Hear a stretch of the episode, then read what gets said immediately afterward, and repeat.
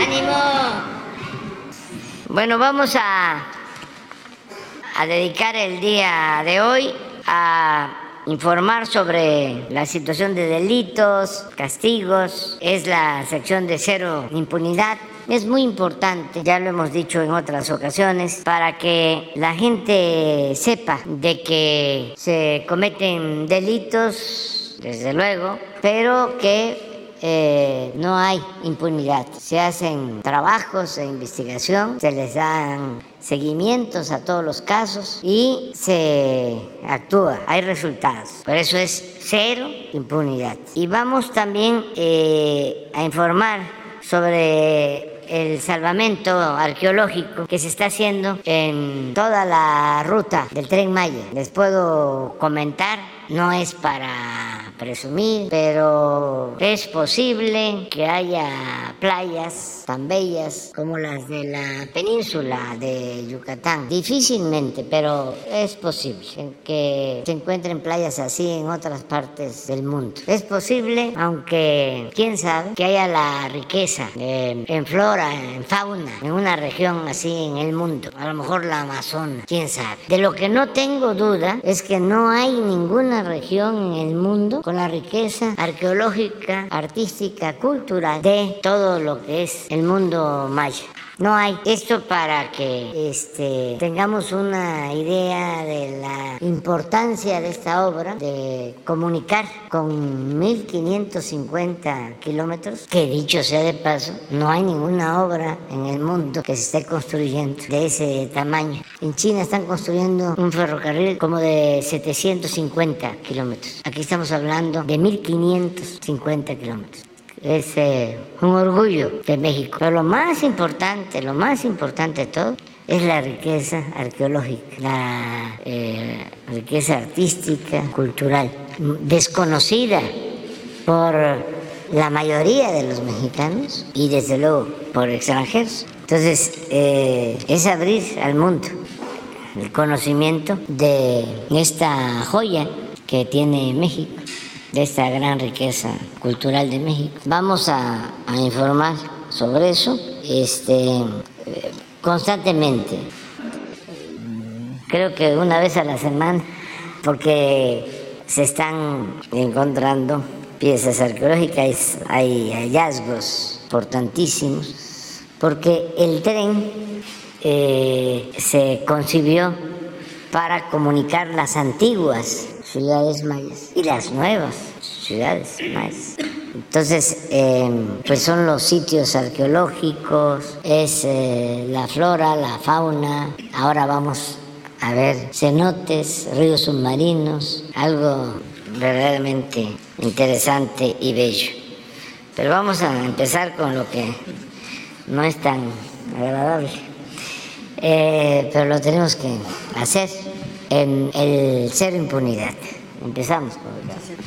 Con su permiso, señor presidente, vamos a dar cuenta del reporte semanal de Cero Impunidad, No hay crimen sin castigo, que participa el Gobierno de México con las Secretarías de la Defensa Nacional, la Marina, la Secretaría de Seguridad, la Guardia Nacional, el Centro Nacional de Inteligencia, con las Secretarías de Seguridad de los Estados, las Fiscalías locales y desde luego la Fiscalía General de la República. En el caso de las personas detenidas durante el 3 al 9 de noviembre, fueron un total de 6.123, de los cuales una vez que se revisó eh, la situación jurídica y los elementos correspondientes, se presentaron 5.975 ante el Ministerio Público del Fuero Común y Federal. Estas son detenciones en todo el país por parte de las fuerzas de seguridad. Siguiente. Se informa del proceso de extradición realizado en cuanto a la persona de Oscar G, probable responsable de los delitos de homicidio e incendio provocado en contra de una víctima que murió debido a la gravedad de las quemaduras en julio de 2018. Esta persona era requerido por una corte del condado de Valverde en Texas y fue localizado y detenido en Monterrey, Nuevo León en octubre del 2021 y en cumplimiento del Tratado de Extradición México-Estados Unidos ya fue extraditado hacia aquel país. Siguiente. Informar con relación al caso del feminicidio de Jazmín Adriana Zárate Aquino, eh, cantante del grupo musical Titanes, quien fuera eh, localizado su cuerpo en San Lorenzo, Cacahuatepec,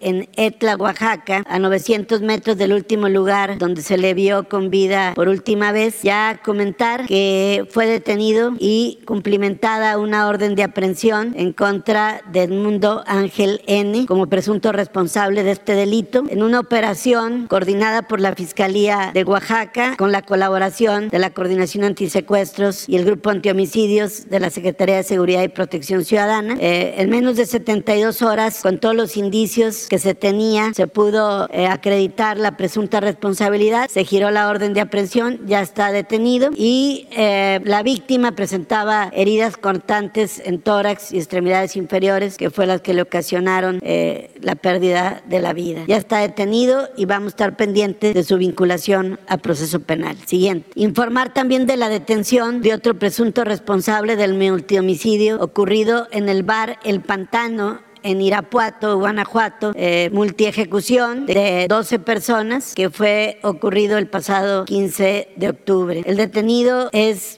presunto sicario del cártel Santa Rosa de Lima, ha sido detenido junto con otras personas más. Está pendiente su vinculación a proceso penal. Siguiente. Esta persona es el cuarto detenido por estos hechos. Tres anteriores, también vinculados a esta organización criminal, ya están vinculados a proceso como presuntos autores materiales y copartícipes de este evento delictivo. Siguiente. También informar de la vinculación, detención y vinculación a proceso de Pablo N., presunto líder del grupo criminal denominado Los Motonetos, que opera en San Cristóbal de las Casas, Chiapas. A él se le ejecutó una orden de aprehensión por el delito de homicidio calificado cometido en agravio de Mateo N., hechos ocurridos el pasado mes de febrero de 2021. De acuerdo con las investigaciones, habría disparado con arma de fuego, causándole la muerte a esta persona. Ya se le dictó la vinculación a proceso y la medida cautelar de prisión preventiva oficiosa. A partir de la detención de este integrante de esta organización delictiva, ha habido diferentes eh, eventos en San Cristóbal. Ya hay un grupo de la Secretaría de Seguridad del Estado actuando, pero sí es importante porque este grupo siguiente eh, opera en ese lugar, conocidos como motonetos o motopandilleros, y es un grupo vinculado a actividades de narcomenudeo, homicidios y también actividades de extorsión, que a su vez es utilizado en ocasiones por organizaciones, entre comillas, sociales o políticas para causar presión y extorsionar o también proteger cuando hacen montachoques, es decir, simular choques para luego extorsionar a las personas. Hay otros casos relacionados con este grupo delictivo, como el homicidio de Paula N., quien en febrero del 2022 eh, le habrían robado una motocicleta y habrían privado, la habrían privado de la vida, y otro caso también de una menor de siete años llamada Marisol. Se continúa con la coordinación con la Fiscalía Local para seguir con el proceso penal correspondiente. Siguiente. También se informa de la detención de una banda de presuntos secuestradores en el Estado de México. La Fiscalía General de Justicia del Estado eh, cumplimentó una detención con una orden de aprehensión con el auxilio de la Policía Municipal de Toluca por el delito de secuestro con el agravante de haber causado la muerte de las dos personas que fueron hechos ocurridos el pasado 16 de septiembre de este año en la ciudad de Toluca, Estado de México. Hay cuatro detenidos por estos hechos y se tiene prevista su vinculación a proceso penal. Siguiente. También informar de la detención de un hermano del sujeto apodado El Marro, eh, principal líder criminal de la organización autodenominada Cártel Santa Rosa de Lima, que es José Antonio N. alias El Marro, quien ya está sentenciado por otros delitos. Pues bien, en el puesto militar de seguridad estratégica, el centinela del ejército en Tecate, Baja California, fue detenido Juan Rodolfo N., alias El Rodo, y o El Rudo, quien es hermano de José Antonio N., alias El Marro. Este sujeto fue detenido junto con otras tres personas. Al realizar la revisión e inspección, encontrársele dinero sin poder acreditar su legal procedencia. Sin embargo, a partir de la detención y búsqueda se le están integrando nuevas actividades ilícitas. Eh, a partir de la detención de este sujeto, las células todavía vinculadas a esta organización delictiva eh, cometieron diferentes actos de, sabotaje y de, y de violencia, pero ya se está tomando el control y desde luego se va a continuar con el proceso penal en contra de, este, de esta persona. Siguiente. También informar de la ejecución de una orden de aprehensión en contra del exalcalde de Santiago Iscuintla en el estado de Nayarit. Se trata de José Rodrigo N., quien ya se encontraba o se encuentra recluido en un cerezo por delitos como violencia familiar y allanamiento de morada. Pues bien, a este individuo se le ejecutó en reclusión otra orden de aprehensión por los delitos de ejercicio indebido de funciones, tráfico de influencias y coalición de servidores públicos cometidos en contra del municipio y la sociedad, por lo cual se le acumula un nuevo proceso penal. Siguiente. También informar que dentro del despliegue que realiza la Secretaría de la Defensa Nacional en coordinación con la Fiscalía General de Justicia de Chihuahua y la Policía Estatal, mediante operativo de búsqueda de José N., alias El Chueco, presunto responsable del homicidio de dos párrocos y un guía de turistas, eh, se logró la captura en Temoris de Fernando N., alias El Cuervo, quien contaba con orden de aprehensión por el homicidio del activista Cruz Soto Carabeo. Este sujeto es identificado como parte del grupo criminal que coordina José N. alias El Chueco. Era buscado desde 2019 y se le atribuye ser parte del grupo delictivo de Gente Nueva. Con esta detención siguiente se acumulan con esta fecha 31 detenidos vinculados a la organización delictiva de José N. alias El Chueco. Se continúa con la operación de búsqueda para ejecutar la orden de aprehensión en contra de este individuo por su presunta autoría del homicidio de los párrocos y el guía de turistas. Siguiente. En diferentes operaciones y operativos coordinados por la Secretaría de la Defensa Nacional y la Guardia Nacional, se logró la detención de 47 personas en diferentes lugares del país, destacando el caso del municipio de Jerez, Zacatecas, donde fueron detenidas 16 personas con 17 armas largas, 1.052 cartuchos, 54 cargadores. Estas eh, personas se encontraban eh, armadas al interior de un domicilio y a partir de una denuncia ciudadana se hizo la operación de seguridad y al percatarse de la cercanía de las fuerzas de seguridad eh, perpetraron una agresión desde el interior del inmueble y finalmente fueron sometidos por las Fuerzas Armadas y puestos a disposición del Ministerio Público. Siguiente. También en Mexicali, eh, otras dos detenciones, en este caso por no acreditar la legal procedencia de moneda extranjera en Caborca, cuatro agresores detenidos con cuatro armas largas y dos armas cortas, entre otros objetos. Siguiente, en Agualeguas, Nuevo León, dos personas detenidas con dos armas largas y dos armas cortas. En Frenillo, Zacatecas, cuatro detenidos y dos personas liberadas cuando estos sujetos habían perpetrado una privación ilegal de la libertad.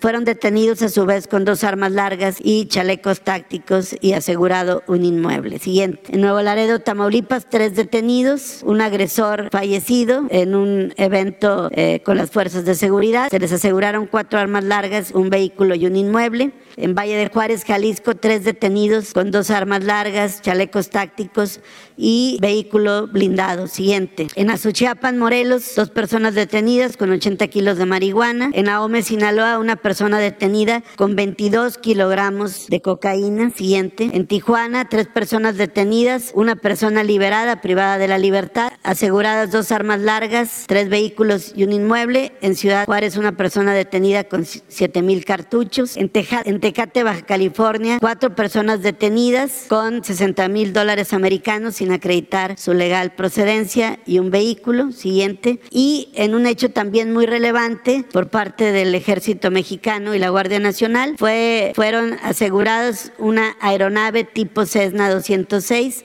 en las inmediaciones del rancho San Pancho del ejido Villa de Jesús María en San Quintín, Baja California. Se les detuvo a dos personas, se aseguró la aeronave y se aseguraron también 300 kilogramos de metanfetamina y hay 150 kilogramos más de sustancias ilícitas pendientes por confirmar las características de esta droga. Siguiente. También informar por parte de las operaciones de la Secretaría de la Marina, en este caso en coordinación con la Fiscalía de Baja California y la Secretaría de la Defensa Nacional, lograron rescatar una persona secuestrada, detener a tres presuntos secuestradores y asegurar armamento tras cumplimentar una orden de cateo en un domicilio en Tijuana, Baja California. Por la víctima exigían una cantidad muy alta en moneda extranjera y después de labores de inteligencia y seguimiento se pudo ubicar el domicilio y con la orden de cateo detener a los tres sujetos en flagrancia. Está pendiente su vinculación a proceso penal. Siguiente.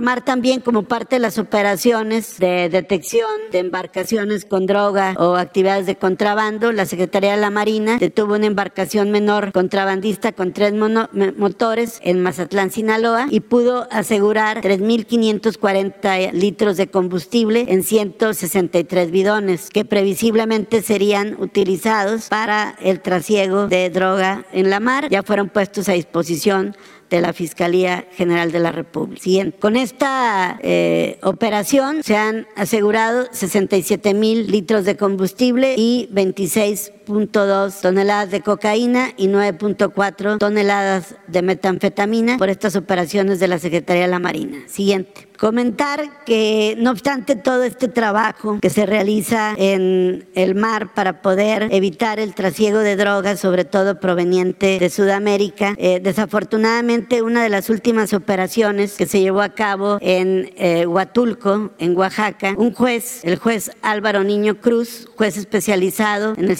penal acusatorio, en, en funciones de juez de control, ordenó la inmediata libertad de dos personas que fueron detenidas por la Secretaría de Marina cuando eh, traficaban con droga. Estos sujetos traían 600 kilogramos de cocaína y además eh, realizaron diferentes agresiones al personal eh, naval y fueron finalmente asegurados. Sin embargo, el juez Álvaro Niño Cruz calificó de ilegal la detención, argumentando que esta operación aconteció fuera de la zona económica exclusiva, en donde supuestamente la Armada de México, es decir, la Secretaría de la Marina, no cuenta con facultades legales. Por tal motivo, decretó la, inmediate, la inmediata libertad de los detenidos con efecto de sobreseimiento y elevándolo a calidad de sentencia absolutoria. La Fiscalía General de la República va a apelar esta determinación de este juez eh, siguiente, pero aquí lo, lo grave es que ese día se había asegurado una embarcación menor, motores, bidones con, con, combustible, 600 kilogramos de cocaína y además de ello estos sujetos eh, realizaron eh, o, o trataron de realizar disparos de armas de fuego en contra de la aeronave que estaba haciendo las operaciones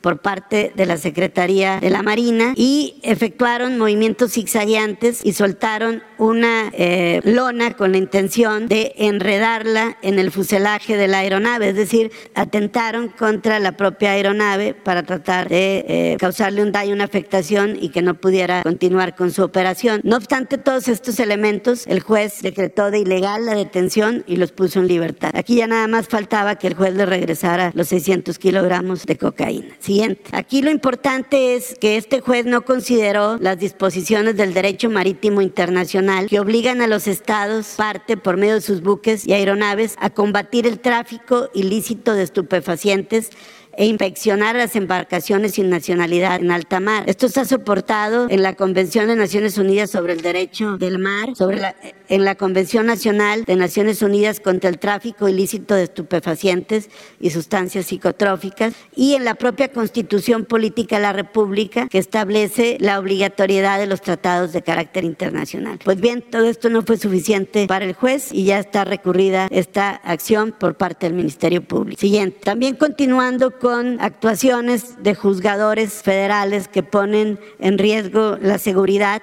Está el caso de la juez Carla María Macías Lovera del juzgado noveno de distrito del estado de Guanajuato con sede en Irapuato, quien en un primer momento había suspendido provisionalmente el decreto que transfiere el control operativo y administrativo de la Guardia Nacional a la Secretaría de la Defensa Nacional, que fue una reforma del Poder Legislativo. Esta juez se excede en sus facultades porque plantear la contradicción entre una ley de carácter general y la constitución política en términos del artículo 105 de la constitución solo le corresponde a la Suprema Corte de Justicia. Y esta juez en un primer momento decretó la suspensión de un decreto emanado del Poder Legislativo. Pues bien, esta resolución fue impugnada ante un tribunal colegiado y quedó sin efecto la suspensión provisional. Siguiente, la siguiente lámina, por favor. Bueno, no obstante que fue revocada esta suspensión, la juez dictó una nueva resolución, en este caso estableciendo la suspensión definitiva del decreto que transfiere administrativa y operativamente la Guardia Nacional a la Secretaría de la Defensa Nacional. Esta resolución, a todas luces inconstitucional, ya fue recurrida nuevamente por el Ejecutivo Ejecutivo Federal porque se excede la juez y está generando efectos suspensivos sobre un decreto del Congreso de la Unión. Sí lo,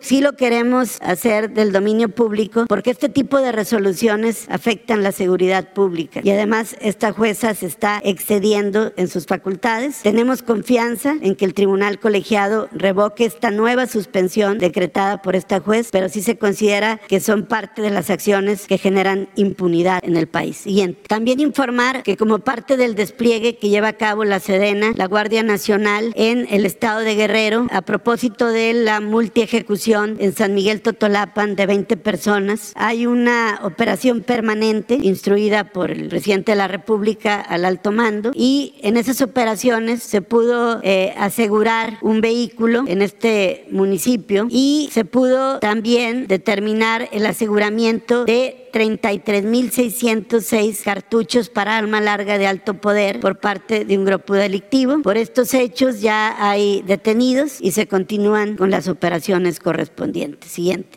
En esta operación queremos subrayar que además del Ejército, la Guardia Nacional participa activamente también la Fiscalía General de Justicia del Estado de Guerrero. Eh, se asegura un vehículo y en el interior se pudo ubicar estos 33.606 cartuchos para armas largas en San Miguel Totolapan. Siguiente. También informar de vinculaciones relevantes del Foro Común. Aquí se explicó el caso del multihomicidio de una familia en Tecama, que en el Estado de México, por parte de dos personas, ya fueron vinculados a proceso penal por homicidio calificado en agravio de tres integrantes de una familia. También fue vinculada a proceso la presunta operadora del grupo criminal Ronda 88 de la Ciudad de México. Esto lo obtuvo la Fiscalía de la Ciudad de México ante el juez correspondiente se le imputan, entre otros delitos, eh, narcomenudeo y posesión de armas de uso exclusivo de las Fuerzas Armadas y ella es parte de un grupo generador de violencia. Esto fue a partir de un cateo operado en la alcaldía Gustavo Amadero. Siguiente. También informar como sentencia relevante que la Fiscalía General de Justicia de Sonora obtuvo de un juez sentencia condenatoria de 50 años de prisión y reparación del daño en contra de tres sujetos que perpetraron un secuestro en agravio de Oscar Armando N., hechos ocurridos en enero de 2019 en el estado de Sonora en Navojoa. Siguiente. También informar de una primer sentencia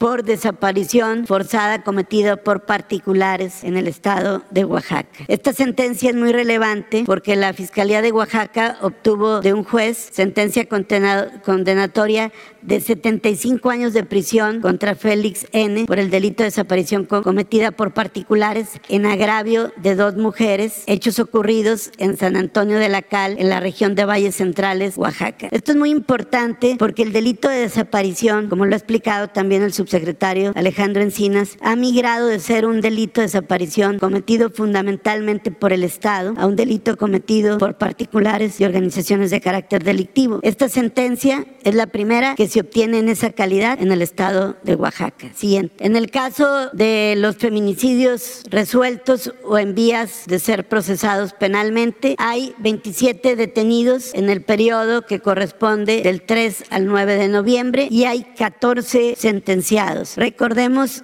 que la pena por el delito de feminicidio va de 40 a 70 años de prisión en contra de los perpetradores. Referir entre otros casos el caso de la Ciudad de México eh, de Ariadna, en el caso ya la Fiscalía de la Ciudad de México ha informado profusamente la detención de Vanessa N. y Rautel N. Y en otro evento, Lino N. también por un feminicidio. En Michoacán, dos sentenciados. En Aguascalientes, un detenido. En Veracruz, un sentenciado. En Estado de México, hablamos de siete sentenciados. Siguiente. En Yucatán, tres detenidos. En Jalisco, dos sentenciados y un detenido. En Chiapas, un detenido. En Puebla, un detenido. En Morelos, un detenido. En Baja California, un detenido y un sentenciado. En Tamaulipas, un detenido. Y en Oaxaca, un sentenciado. Siguiente. También informar en el caso del homicidio, feminicidio de las periodistas Yesenia Molinedo y Sheila Joana, como aquí se ha informado, el presunto autor material, Antonio de Jesús N., alias El Mara, ya fue vinculado a proceso penal como presunto responsable de este evento delictivo. Siguiente. Por último, en el caso de los crímenes cometidos de homicidio en contra de periodistas, informar que lo más relevante informar, además de la vinculación a proceso, es que en el caso de Antonio de la Cruz en Tamaulipas, carpeta de investigación que tiene a su cargo la Fiscalía General de la República, ya está identificado el presunto autor material y se espera que actuaciones ya muy próximas deriven ya en la posibilidad de detenerlo. ¿Sería cuánto, presidente? Muy buenos días, presidente, subsecretario, amigas y amigos de los medios. Eh, como lo hacemos periódicamente, informar de los avances que se han alcanzado en este intenso y yo diría inmenso trabajo de investigación que acompaña a las obras del proyecto del tren Maya. Sin duda alguna, si algo resalta de esta investigación de salvamento arqueológico, es constatar que, como lo ha dicho el presidente, la península, la de Yucatán, el sureste mexicano, el área maya de México y seguramente también de Guatemala, Belice y Honduras fundamentalmente, tiene un inmenso patrimonio arqueológico, histórico y cultural, como no lo hay probablemente, lo ha dicho el presidente, en ningún otro lugar de nuestro planeta. Hemos constatado que la península de Yucatán en particular llegó a tener una densidad de población inmensa, sustentada además en un virtuoso sistema agroalimentario que fue la milpa maya, la milpa que fue el gran sistema que sustentó la alimentación, la producción agropecuaria de las culturas y civilizaciones de Mesoamérica. En el caso del área maya, llegó a desarrollarse y tener la capacidad de sustentar a cientos de miles de habitantes en el periodo, largo periodo que va de los cuatro siglos antes de nuestra era hasta la llegada de los ocupantes españoles a nuestro territorio. En el eh, trabajo de salvamento, como pueden ustedes observar en el cuadro, ya em, estamos trabajando en toda la longitud del tren, del tramo 1 al tramo 7. Del tramo 1 al 4 informamos de los avances ya de los trabajos de excavación que prácticamente se han concluido del tramo 1 al tramo 3. De manera que en estos tramos el trabajo que tenemos ya es el cuidado, el análisis, la restauración, la clasificación y ordenamiento de los materiales arqueológicos. En el tramo 4, la excavación ya alcanza cerca del 80%. Muy pronto terminaremos también allí el trabajo directo de excavación en campo. Y en los tramos 5, 6 y 7, el avance fundamental hasta este momento es sobre todo el de la prospección, registro, identificación de los materiales arqueológicos para su recuperación y excavación. En el tramo 5 ya hemos concluido la prospección y estamos procediendo a la recuperación y excavación allí donde se hace necesario. En el tramo 6 tenemos un avance de más del 56% en la prospección arqueológica y en el tramo 7 ya llevamos algo más del 15% en un tramo en el que evidentemente por su longitud y por la ubicación en toda la selva del sur de Quintana Roo y de Campeche, vamos encontrando una inmensa cantidad de vestigios arqueológicos. Como pueden ustedes observar, hemos avanzado en la recuperación de materiales arqueológicos. Ya llevamos cerca de 29 mil bienes inmuebles identificados entre cimientos, albarradas, basamentos, eh, cimientos de casas, caminos antiguos. En el caso de bienes muebles que hemos ido recuperando, ya son 1.464.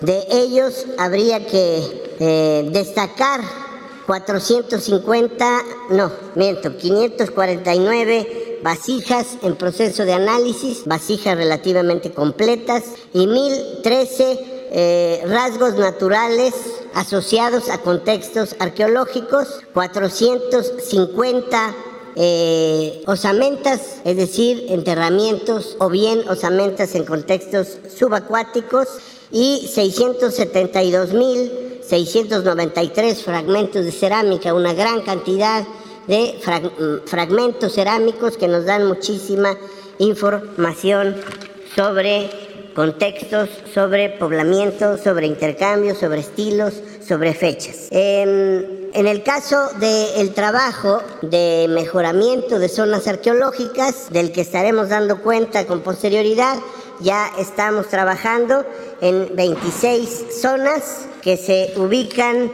una en el estado de Chiapas, obviamente estamos hablando de Palenque, una en Tabasco, cuatro en Campeche, 10 en Yucatán y 10 en Quintana Roo, para que el tren Maya permita a los visitantes acceder a zonas que tengan mayores áreas de visita, que tengan unidades de servicio adecuadas, que tengan cédulas interpretativas para la gente, que la gente comprenda de qué sitio estamos hablando, sus características, su temporalidad y también para que haya centros de atención a los visitantes. Quisiera, como también hemos hecho en, eh, a lo largo de estas presentaciones, presentarles ahora alguna muestra del inmenso trabajo de recuperación e investigación en contextos subacuáticos, es decir, el trabajo que hacemos en la arqueología subacuática en el contexto de este enorme patrimonio biocultural que es el gran acuífero maya. Adelante.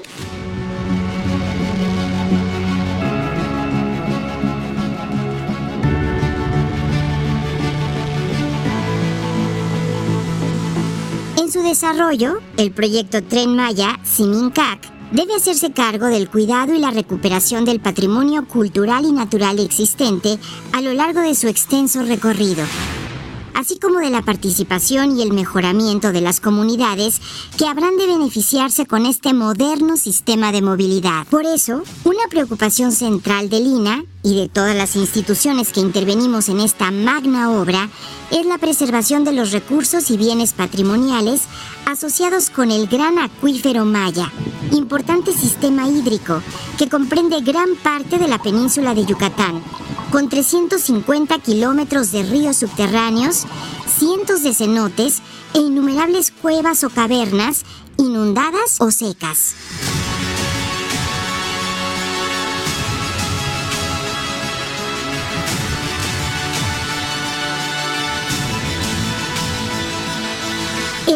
Está obligado a estudiar, proteger y recuperar el valioso patrimonio que permanece en el fondo de cenotes, grutas o mantos acuíferos, para lo cual se apoya en la arqueología subacuática, especialidad que se ha desarrollado en nuestro país desde hace medio siglo, cuando la arqueóloga Pilar Luna Herreguerena emprendió las primeras exploraciones en nuestros mares y aguas interiores poniendo a México en la vanguardia de la disciplina en América Latina y el Caribe.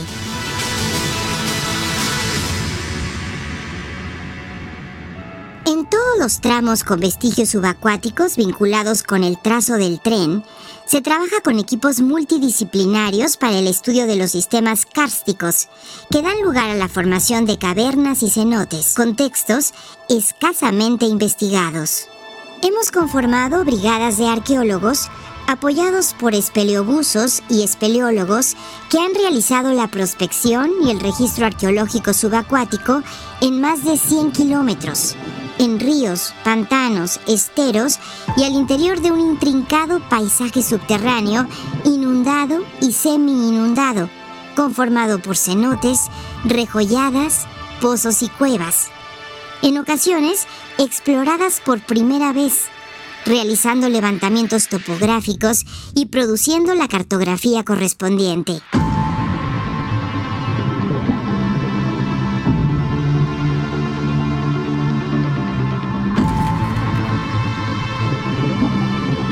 Los hallazgos en contextos sumergidos son de diversas épocas, paleontológicos, arqueológicos e históricos, con bienes identificados o recuperados, al tiempo que formulamos recomendaciones para su protección y conservación in situ, o bien para su cuidadosa extracción.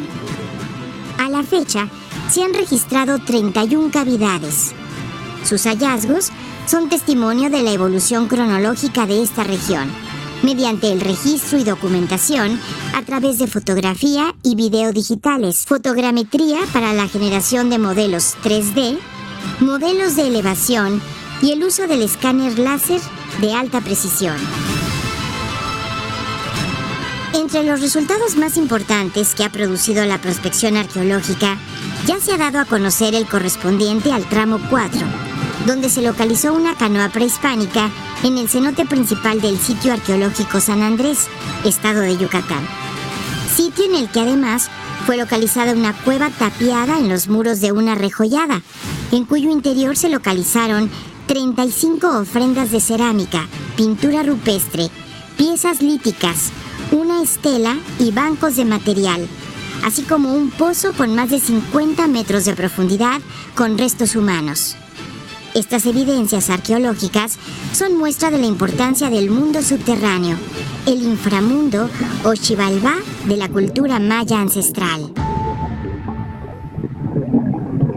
En el tramo 5 se han prospectado más de 15 rasgos naturales como cuevas secas, semi-inundadas y cenotes, lo que significa más de 100.000 metros cuadrados topografiados y cartografiados, con 370 registros, principalmente de metates, piezas de cerámica fragmentadas y completas, así como materiales de conchas marinas y restos óseos, humanos y animales. Destacando los hallazgos de cuevas en la hacienda Matilde, en donde se registraron petrograbados, en la cueva de las Manitas, con evidencia de pintura rupestre y cerámica, en la cueva Ocho Balas, con contextos mortuorios, piezas de cerámica y un templo de estilo costa oriental. En el santuario de los monos, donde se localizaron cinco petroglifos y un petrograbado con la figura de un mono. Y en la cueva Garra de Jaguar, cavidad sumamente compleja, con cientos de metros de galerías subterráneas, donde algunos de sus muros fueron modificados para uso ritual, práctica especialmente representada por un altar construido en su interior. Gracias al cúmulo de conocimientos, experiencia y creatividad de los investigadores, el patrimonio sumergido de la península de Yucatán está siendo registrado de forma sistemática y minuciosa, acorde con los parámetros de la investigación científica nacional e internacional. Así, el proyecto Tren Maya representa una oportunidad única para el estudio, entendimiento y conservación del contexto sumergido al tiempo que desarrolla las herramientas para su puesta en valor. Reto y logro de la investigación arqueológica subacuática en este proyecto, que hace visible el patrimonio biocultural sumergido para dotarlo de información, entender su significado y garantizar su preservación, para el conocimiento y disfrute de las generaciones presentes y futuras. Es todo, gracias. ¿A dónde vamos? Tres mujeres. Empezamos. Y acá. Cuatro. A ver, ¿hasta dónde llegamos? Buenos días, presidente. Beatriz Contreras Castillo de la revista Polemón. Hace unos días contrataron con una aseguradora un seguro de gastos médicos mayores. El costo por dos años y unos meses fue prácticamente de 300 millones de pesos. Este tipo de prestaciones ya no se dan en el gobierno federal. Eh, pero durante años pues se proporcionaban y fue algo que indignó mucho a la gente. La justificación del INE fue acusar a quienes dieron a conocer esta información de mentir o de no ser preciso, pues aseguraron que el seguro no solo es para los funcionarios de alto nivel, sino también para mandos medios. Alrededor de 3.000 personas fue lo que indicaron en el INE. ¿Qué le diría a quienes mandan en el INE que parece ser que no entienden el concepto de austeridad? y a quienes hacen críticas en ese sentido los acusan de estar en contra de la democracia. Bueno, en efecto, esa era una práctica que se estableció durante el periodo eh, neoliberal o neoporfirista, en el periodo que va de 1983 hasta el 2018. Tiene su explicación, el gobierno en estos 36 años tenía como función principal el facilitar la transferencia, el traslado de bienes nacionales, de bienes de la nación a particulares, lo que se llama privatización.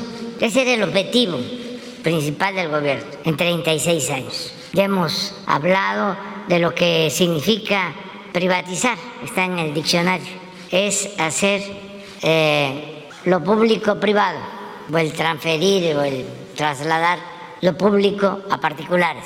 Entonces, para llevar a cabo esta operación de robo, de saqueo, pues se modificaron las leyes, se reformó la constitución para este fin. Ya hemos visto aquí cómo en 34 años, 36, todas las modificaciones de la Constitución tenían como propósito el llevar a la práctica esta política de favorecer a una minoría a costa de el sufrimiento de la mayoría del pueblo. Ya lo hemos visto. Aunque parezca eh, increíble, pero empezaron a decir de que era un Estado obeso, que cómo iban a tener en el gobierno fábricas de vehículos, decían hasta de bicicleta, y cómo iba a tener el Estado bancos, y cómo iban a tener, si iban a tener minas, incluso petróleo, gas, reclusorios, agua, ferrocarriles, aeropuertos, autopistas, todo eso tenía que entregarse a particulares. Y eso fue lo que hicieron. Entonces, para que los funcionarios ayudaran en este atraco, los premiaron otorgándoles sueldos elevadísimos y otras prestaciones. Además de que también los incluían en los negocios, porque cuando entregaban empresas o entregaban bancos, también entregaban acciones llamadas no nominativas. Y los políticos se convertían también en socios. Cuando se llevó a cabo el traslado, la entrega de bienes de la nación durante el gobierno de Salinas, hicieron la faramaya de que se lanzaban convocatorias o había subastas, pero de antemano ya se sabía quiénes iban a quedar con un banco, quiénes iban a quedar con una empresa, porque lo decidía Salinas, su hermano Raúl y el entonces secretario de Hacienda, ASPE. Es de dominio público que en la licitación de teléfonos de México que tocó la empresa a Carlos Slim, se enojó muchísimo Roberto Hernández y para contentarlo le dieron Banamex. Pero cuando licitan Banamex, el que quede en segundo lugar recibe después Bancomer. Y cuando licitan Bancomer, porque son muy cuidadosos de la legalidad y de las formas, el que quede en segundo lugar le dan el Banco Internacional y así al que quede en segundo lugar en el Banco Internacional le dan Vital y les dan bancos a quienes ni siquiera tenían experiencia en el sistema bancario. De entonces es una anécdota de uno de estos beneficiarios nuevos ricos vinculados al poder, traficantes de influencia, que dijo, yo que soñé con siempre con robarme un banco, ahora me entregan uno para mí solito. Pues para que nadie hablara, todos callaran, medios de comunicación, nadie, al contrario, le llamaban eufemísticamente desincorporación de bienes públicos no estratégicos, cuando era una vil privatización, un vil saqueo. Bueno, pero entonces tenían que, este, como se usaba en la época de Porfirio Díaz, tenían que maicear bien a los funcionarios. Entonces de ahí los sueldos y las prestaciones. De ahí viene sueldos elevadísimos, seguros para los altos funcionarios. Hay expresidentes, ojalá y alguno de ellos lo diga, que trabajaron en una empresa, un banco, y terminaron y les dieron una liquidación, su fondo de ahorro. ¿Cómo se constituía ese fondo de ahorro? Si el funcionario ganaba 200 mil pesos al mes, el gobierno le aportaba, mejor dicho, el pueblo, con el presupuesto público, 20 mil pesos al mes, el 10%, y el funcionario aportaba otros 20 mil, de modo que ahorraba 40 mil pesos mensuales. Cuando se iban, se llevaban todo ese dinero. ¿Cuánto costaba mantener esa caja de ahorro especial? En ese entonces, alrededor de 6 mil millones de pesos al año. Lo segundo, la atención médica especial para altos funcionarios. Igual de 6 a 8 mil millones al año del presupuesto, porque los altos funcionarios públicos tenían este seguro especial y podían ir a cualquier hospital privado y se hacían hasta cirugía plástica a costillas del erario. Entonces, cuando llegamos, se suspendió todo esto. ¿Cómo se hizo valer el artículo 127 de la Constitución para que nadie ganara más que el presidente de la República? Y pues hasta ahora no hemos comprado vehículos nuevos y se también llevó a cabo se aprobó una ley de austeridad porque la otra práctica, el contubernio, también se hacía porque los funcionarios se iban a trabajar a las empresas o a los bancos. El mal ejemplo, bueno, lo dio Cedillo, que privatiza los ferrocarriles y se va a trabajar de asesor a la empresa que se beneficia con el remate de los ferrocarriles nacionales, porque acabaron con los trenes de pasajeros. Y luego Calderón se va a trabajar también a Iberdrola de consejero, pero así muchos. Ayer hice un coraje este, de buen tamaño porque otorgaron unas concesiones de agua ya en el gobierno nuestro al principio con agua en Cananea y no solo eso, el que otorgó la concesión se fue a trabajar a la empresa a la que le otorgó la concesión. Eh, eh, Grupo México, ex funcionario. ¿Quién fue? por ahí este, les van a dar el nombre. Pero por eso hablo de que todavía no se termina de limpiar, de purificar la vida pública, porque estaba bien enraizada esta práctica perversa. Mejor dicho, el gobierno estaba tomado, estaba secuestrado, estaba al servicio de una minoría. Por eso hablamos de que era una oligarquía conservadora. Son los que quieren de nuevo regresar por sus fueros. Nosotros también queremos que regresen, pero los que se robaron. Entonces, por eso esas prácticas. Pero en el colmo del cinismo, cuando se hacen las reformas a la Constitución, a las leyes, cuando se aprueba la nueva ley de austeridad, se amparan. Y como también esto tenía efectos en el Poder Judicial, porque era es una política de austeridad de Estado, los del Poder Judicial conceden amparos y así muchos funcionarios, sobre todo de los organismos autónomos, que ya hablamos de ese capítulo, de cómo fueron creando también un andamiaje paralelo al gobierno, dejando al gobierno sin sustancia, debilitándolo y creando estos organismos de la sociedad civil, entre comillas, que son organismos manejados, casi todos, por los oligarcas. Los crearon con distintos pretextos o excusas, por ejemplo, el organismo que crearon para que no existieran los monopolios en las comunicaciones. Era una función de la Secretaría de Comunicaciones. Se la quitan y crearon un organismo que se llama IFT, IFT, otro aparato. No sé, debe de tener un presupuesto de 500, de mil millones de pesos, el puro aparato. ¿Cuánto? Como mil millones. Entonces, ¿y qué? ¿Ya no hay monopolios? ¿Ya no hay grupos? También eufemísticamente al monopolio le llaman preponderante, grupo preponderante. Pues sigue igual, pero si el presidente solicita que el gobierno pueda tener su sistema de telefonía, no puede, o tiene que pedirle autorización al IFETEL, porque puede ser que el gobierno esté actuando de manera monopólica, aunque se trate de un interés público. Lo que hacen los jueces, porque todo eso también lo crearon, o los organismos autónomos para proteger a Iberdrola o para proteger a las empresas particulares, en contra de la Comisión Federal de Electricidad, que es una empresa pública. Entonces, me preguntas que por qué el INE hace eso, porque están amparados y ahí sigue funcionando lo de antes, el que los altos funcionarios tengan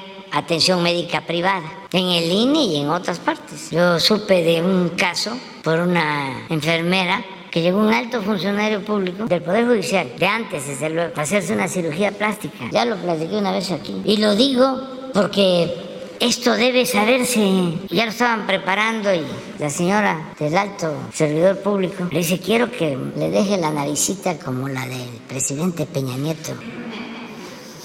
Y era con cargo al erario. Y así muchísimas cosas. Nada más, imagínense cuántas camionetas blindadas habían aquí, que se fueron subastando todas. En el estado de Guerrero, me dice la gobernadora, ayúdenos porque tenemos 25 camionetas suburban blindadas y este no hay quien las compre. Es como el avión presidencial, no solo el avión presidencial, todos los aviones, y helicópteros que los agarraban hasta para ir a jugar golf. Entonces eso es lo que extrañan, ¿no? Algunos, pero pues deben de entender que ya esto cambió Ahora lo que procuramos es que todo lo que se va juntando con ahorros, con la austeridad, pues se le entrega a la gente más necesitada. Todo lo que se ahorra por no permitir la corrupción se entrega a la gente más necesitada. Habían, ya lo he dicho, pero no está de más decirlo, porque en casi todos los medios de información solo se dedican a atacarnos. Pero habían quienes no pagaban impuestos, los de mero arriba no pagaban o les devolvían los impuestos. Y todavía tenían el descaro de manejar una política con sus políticos afines y con sus medios de información, echándole la culpa de la escasa recaudación a los vendedores ambulantes, a los acomodadores de carros, a los franeleros, que ese era el problema, cuando ellos no pagaban, pero cantidades significativas. El otro día estuve en Baja California Sur y le pregunté al gobernador, ¿cuánto es el presupuesto de Baja California Sur? Al maestro Víctor. 16 mil millones, casi lo que nos pagó uno que debía de estos este, potentados influyentes, que nos pagaron 12 mil. El presupuesto de un año del estado de Baja California Sur. Ahora, si hablamos de los municipios, hay 2.460 y tantos municipios, casi 2.500. Y deben de haber eh, mil que no tienen, no pasan de 10 millones de presupuesto anual. ¿Saben cuánto costó nada más el internet del último viaje del avión presidencial en el gobierno pasado, del vuelo de Argentina a la Ciudad de México, 7 millones de pesos. Entonces, eso es lo que no les gusta. ¿Cuánto se destinaba a pagar publicidad a los medios de información? Pues unos 20 mil millones al año. Pero eso no era todo. Lo peor es que además de esa publicidad, que podría decirse es legal, para que le aplaudieran a los gobernantes, les quemaran incienso, les daban negocios, créditos en la banca de desarrollo, contratos para construir aeropuertos, carreteras, reclusorios, hospitales. Por eso es el enojo. Pero ustedes qué dicen? ¿Aguantamos? Este o regresamos a lo de antes. Pues, Tenemos que mantenernos porque ya eh, eh, no se podría no íbamos a poder vivir tranquilos. Me refiero a la seguridad.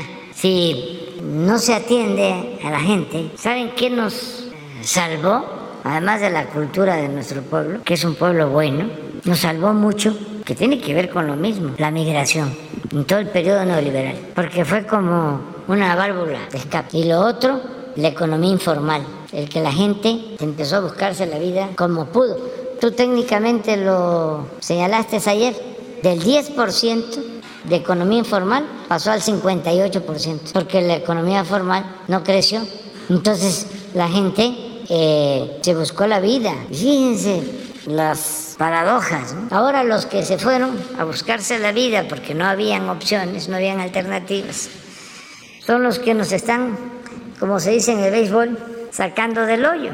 Porque este año es probable que lleguen las remesas a 60 mil millones de dólares. No hay ninguna fuente de financiamiento tan importante en lo económico y fundamentalmente en lo social como este envío de remesas o de dinero de nuestros paisanos a sus familiares. ¿Al dólar le ayuda eso? Sí, sí, sí. ¿Sí? Ayuda muchísimo. Eso nos da estabilidad, además, eh, macroeconómica. Y por eso, pues tiene un efecto muy positivo, porque México está considerado como, los países, como uno de los países con más estabilidad financiera y eh, es muy atractivo para la inversión extranjera. O sea, tiene un efecto muy favorable. Entonces, eh, se tenía que cambiar, ya no podíamos seguir así. Y es por el bien de todos, por el bien de todos. Había que acabar con la corrupción. Teníamos que eh, eh, pensar en los demás, en el prójimo, en dejar el egoísmo, ese modelo, ese estilo de vida, de triunfar a toda costa, sin escrúpulos morales, y no importar lo que le sucedía al otro. Nada de haz el bien sin mirar a quién. No seas tonto, aprovecha toda la pérdida de valores, pero es tan fuerte eh, la cultura o las culturas, porque es pluricultural nuestro país, es un mosaico cultural.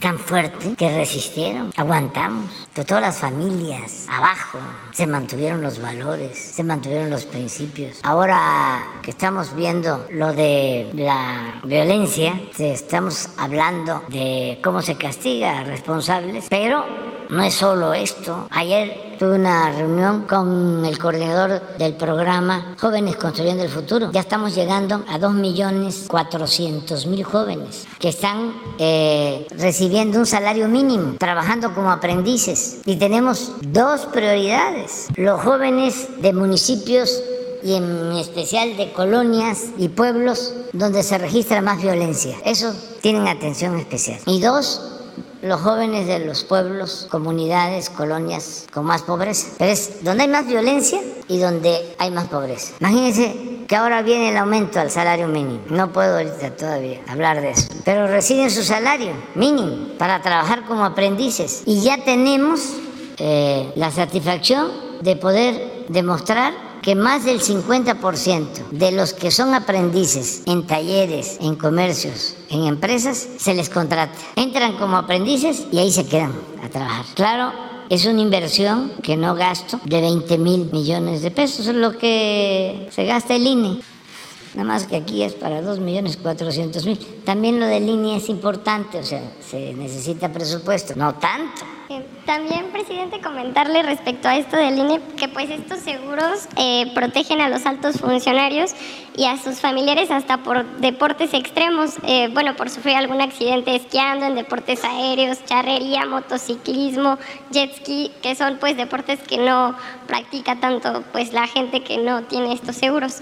Y también hace algunos días Santiago Crillo acusó a usted de ser la oligarquía porque usted es el presidente y tiene el poder. Resulta singular que hoy se le acusa a usted de ser la oligarquía cuando está ha pasado al menos 20 años atacándolo. Eh, primero para impedir que llegara a la jefatura de gobierno y después a la presidencia de la República. Y ahora para impedir que usted aplique políticas en favor del pueblo. ¿No le parece que esto es el mundo al revés? Sí, pero la gente está muy bien. Estoy contento porque amor con amor se paga. Les voy a presumir. Todos los jueves aparece una encuesta que hacen eh, de cómo eh, se ve a los presidentes, jefes de Estado en el mundo. Y los jueves en la mañana la ponen, la hacen, es una empresa que la hacen en Estados Unidos. Se las muestro para que... Este, y, y lo hago primero para agradecerle a la gente su apoyo. Además me sirve, porque ¿Qué tal que en una de esas este, sí tenga efectos lo de la eh, sopilota disfrazada de chachalaca? Digo, de guacamaya, ¿sí? Y que sí, como es tanto el bombardeo, ¿no? Pues, no vaya a ser. que la gente se confunda o se deje manipular. No, eso me da mucho gusto, mucho, mucho gusto. Y también es eh, informar, socializar, porque el que vive aquí, en la Ciudad de México, que es donde hay más bombardeo, porque aquí se concentran los medios, pues puede este, aturdirse y puede llegar a pensar de que estamos mal o está avanzando el conservadurismo. No, no, eh, vamos bien, vamos bien. Además, lo más importante es el tribunal de nuestra conciencia. Nosotros, después del 2006, que nos roban la presidencia y viene toda la guerra sucia en circunstancias totalmente distintas de lo de ahora, porque no había este despertar ciudadano, esta concientización que hay ahora, esta revolución de las conciencias. No, estábamos por los suelos. ¿Qué, qué aprobación traía yo? como 20%, rechazo como del 75%. ¿Y ustedes creen que ya nos dimos por vencidos? No, no, no, no, no. Para adelante. ¿Y por qué? Porque cuando uno tiene convicciones, principios, ideales, pues se tiene que luchar y no detenerse. Y se puede uno caer y hay que levantarse y seguir caminando y siempre en busca de ideal, de la utopía, siempre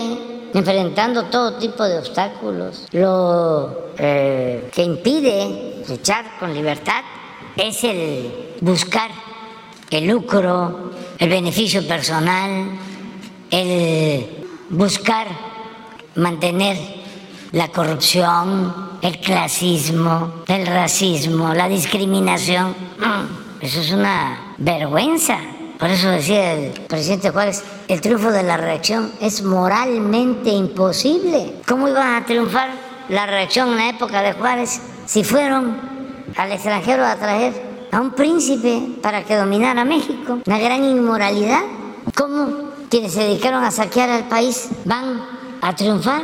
¿Qué creen que la gente eh, no se da cuenta? ¿Que pueden engañar a la gente? ¿Cómo estos intelectuales orgánicos que avalaron el fraude electoral con publicaciones, con manifiestos en el 2006, ahora se disfrazan de demócratas. No, eso sí, es una vergüenza, es un acto de cretinismo, pero luchar por ideales, luchar por principios, aunque esté uno en las peores condiciones, en la adversidad se tiene que ir hacia adelante. ¿Por qué no pones entonces la... Si acaso lo único es que no le he podido llegar a, a Modi, que ese sí está este, bien posicionado. Pero miren, sí, 10 puntos me llevan. Es un fenómeno. Pero nosotros estaremos 69, 5 indecisos y 26 en contra. Ayer hablaba yo de que los conservadores en potencia son como 30 millones. O sea, no es poco. Pero con relación a otros países, no son muchos. Australia está bien, Suiza, Italia tiene tiempo de estar bien, Suecia, hasta ahí están aprobados. 6. El presidente Bolsonaro está bajando, es natural, pero tiene todavía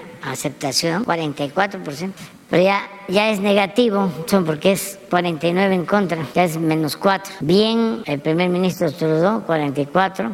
49, Irlanda 41, 49, presidente Biden bien, 42, 51. Y ayer eh, se empezaron a dar a conocer los resultados electorales. Es interesante porque se pronosticaba que los republicanos iban a avanzar más. Sí avanzaron, ganaron la mayoría en la Cámara de Representantes, pero en el caso del Senado hay prácticamente un empate, queda igual que, como estaba, va a quedar igual. Mande, ¿ya lo dijo?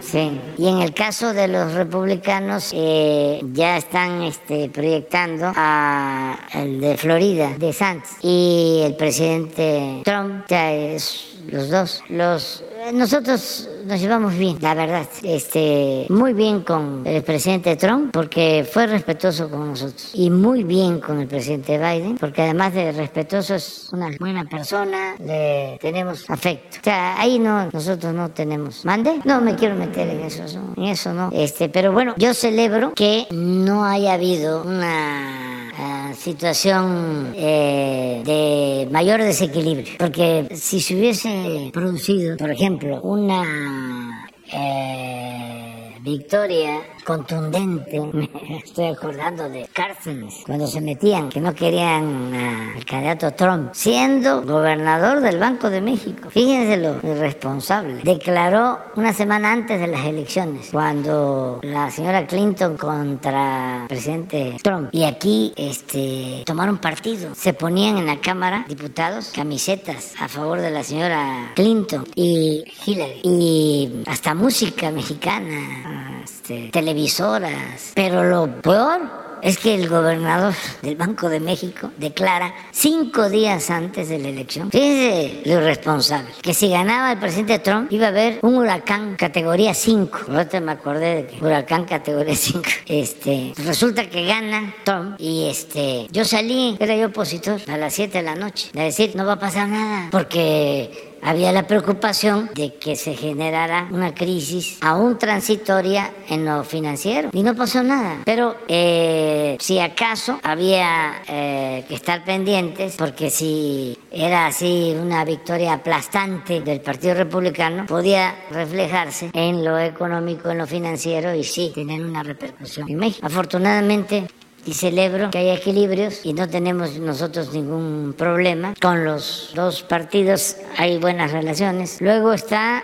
eh, Irlanda, Ah, bueno, no, ya pasamos. Bélgica, ahí empieza luego Reino Unido, que aquí es interesante porque está entrando y ya trae 32, o sea, no, no está mal, porque han habido muchas crisis en el Reino Unido. La última primera ministra llegó a tener 10 de aceptación, por eso también se le reconoce que haya presentado su, su renuncia. Y ya con la llegada del nuevo primer ministro, pues ya este, está 32 44 ya y 24 indecisos, esperando. Pedro Sánchez de España 33. También está bien, porque no puedo decir cómo está la oposición allá, pero ya se pueden imaginar. Sí, lo voy a decir. Yo creo que le dieron continuidad, a pesar de los cambios que hubieron en los últimos tiempos en España, el pacto la Moncloa y el avance de la democracia, mantuvieron el franquismo sin Franco. Y eso no ayuda. Pero bueno, 33. Luego Macron de Francia, muy bueno el presidente Macron, pero también tiene una oposición muy fuerte. Los gobiernos europeos están eh, siendo afectados, muy afectados, sobre todo por la inflación. Si hay algo que le afecta mucho a los gobiernos, porque le afecta mucho al pueblo, es la inflación. Por la inflación se elevó Hitler en su tiempo.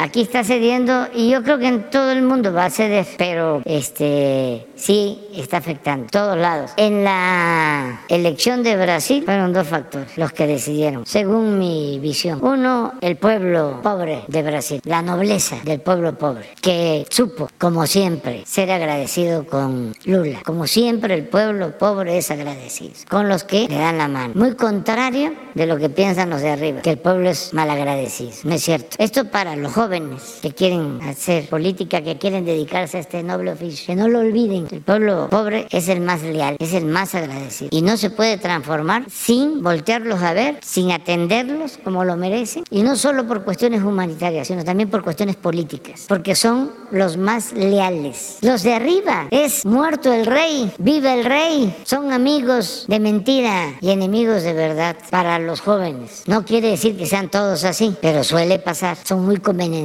por eso la lealtad tiene que ser al pueblo, a la patria, a México. Esa es la verdadera lealtad al proyecto de transformación. La lealtad a los hombres, esa es relativa. Y muchas veces es solo abyección, hipocresía, servilismo. Entonces cuando se habla de lealtad, sí, debe haber lealtad porque coincidimos en el proyecto de transformación. Coincidimos en ayudar al pueblo. Coincidimos en luchar por causas justas. Esa es la lealtad. No porque este, yo pregunto y ¿qué horas son? Las que usted quiera que sean, señor. Y ahí andan de barberos, ¿no? de los achichincles. Bueno, pero así está. Ya, ¿quién sigue? Buenos días, señor presidente. Berenice Telles del Diario Nacional 1 más 1 y Diario Amanecer Estado de México. Eh, bueno, pues mi pregunta es en relación a esta controversia que se ha generado entre estas fiscalías, la Fiscalía de la Ciudad de México y la Fiscalía de Morelos. Es evidente que hay una eh, pues descomposición en estos órganos, eh, tanto en, usted lo ha mencionado en, diversas ocasiones, tanto en, los juzgados como eh, en las fiscalías. Y para muestra, pues el ejemplo de esta situación de esta joven pues que fue víctima de un feminicidio, Ariadna, y la pregunta es, eh, presidente, si usted hace en estos momentos ante esta situación, que no es de ahorita, lleva bastantes años, esta complicidad muchas veces entre los delincuentes y las fiscalías, los juzgados, etcétera. Eh, ¿Usted haría un llamado a pues estos gobiernos que están al frente de, pues de Morena? Y que para que tanto los gobiernos como lo ha hecho la jefa de gobierno Claudia Sheinbaum de manera responsable y valiente denuncien cuando existan situaciones como la que está sucediendo en estos momentos en el caso de Ariadna. Sí, se tiene que denunciar y que no hay impunidad, que sea quien sea, se castigue y debe de intervenir, no sé si ya lo hizo, la Fiscalía General porque eh, hay sospechas de complicidad, como tú lo sostienes, y tiene que aclararse bien y desde luego castigar a los responsables. Y cero impunidad. Es que eso es lo peor que puede haber, el que no haya eh, división, separación entre presuntos delincuentes y autoridades, o el que haya protección, el que se oculten las cosas el que se quiera proteger a delincuentes. Caso de Ayotzinapa ya lo veíamos ayer. ¿Por qué se agravó? ¿Qué no sabían las autoridades lo que había sucedido? ¿Y por qué no se responsabilizó a los implicados? ¿Y por qué se recurre a ocultar las cosas, supuestamente para proteger el prestigio de las instituciones? Porque eso también se usaba mucho. Hay que cuidar la institución. No, Así no se cuida, así se degrada una institución. Se fortalece la institución cuando se actúa con rectitud, cuando no hay impunidad, cuando no hay corrupción, cuando no hay amiguismo, cuando no hay nepotismo, influyentismo, ninguna de esas lacras de la política. Entonces yo espero que esto lo más pronto posible ya se aclare. Ayer hablábamos de que también eh, nos comprometimos y esto tiene que ver con la Fiscalía General y ojalá y pronto tengamos resultados de lo sucedido en, en Jalisco, porque se atrajo el eh, asesinato, el feminicidio de la joven, ¿sí?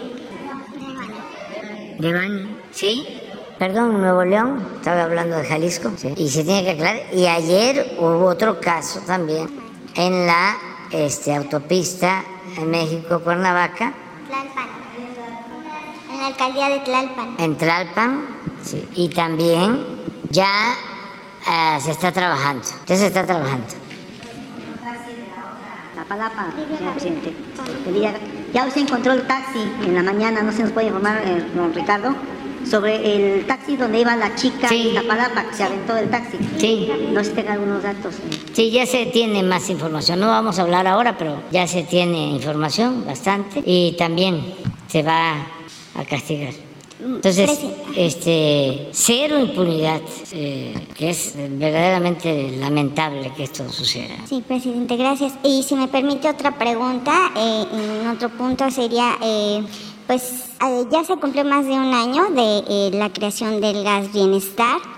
Eh, usted reconoció en la conferencia del 4 de agosto que se frenó un poco por la crisis global y bueno, pues se han realizado algunos recorridos por las alcaldías de Iztapalapa, Iztacalco y bueno, se ha podido constatar que hay unos cuantos camiones que salen a repartir 60 cilindros para abastecer a las a 10 colonias. Eh, sabemos también que hay acercamiento con algunos empresarios gaseros para eh, pues que ponen a su disposición la infraestructura, la logística y las unidades eh, para sacar adelante este, este, este proyecto. Y pues con precios accesibles. Y bueno pues en este la pregunta sería en qué estado se encuentra el gas bienestar para que tenga éxito en las alcaldías y en los municipios de la zona metropolitana de la Ciudad de México. Está en pausa. Este, lo que se probó es que funciona del servicio. Muy bien, que le ayuda a la gente, no solo porque paga menos por los cilindros y porque los cilindros son de buena calidad, sino porque les dura más el gas, porque está lleno el cilindro. Eso es lo que tenemos de, información.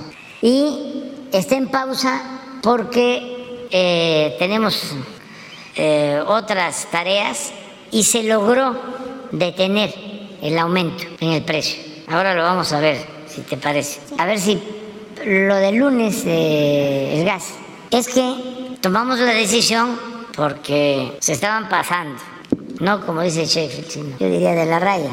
Este, y se demostró, miren, hasta acá llegó. Aquí estaba. Aquí tomamos la decisión. Por aquí, sí, por aquí. Iba arriba y aquí tomamos la decisión, sí, de lo del gas bienestar. Y logramos controlar, controlar, controlar, controlar. Y traemos a 20, 57 el kilo. Este, se controló. Por eso es importante que intervenga el Estado para los neoliberales, también de manera falsa, hipócrita, quisieran que el Estado se diluyera, que desapareciera el Estado y que todo quedara al mercado. Y digo falsa porque cuando quebraban los bancos, ahí sí entraba el Estado al rescate de las instituciones financieras, como cuando fue a prueba. Pero si no interviene el Estado, quien eh, protege a la sociedad, todo queda en manos de la utilidad, de la ganancia y del lucro. Entonces, por eso se detuvo, pero estamos, ya el proyecto está este, pues ensayado y eh, es cosa de ampliarlo nada más, pero logró su propósito, porque estamos hablando de 450, 420, el cilindro de 20, perdón, sí, que es lo que más este, consume la gente humilde, las colonias, los cilindros. Entonces eso está controlado, pero sí lo tenemos ya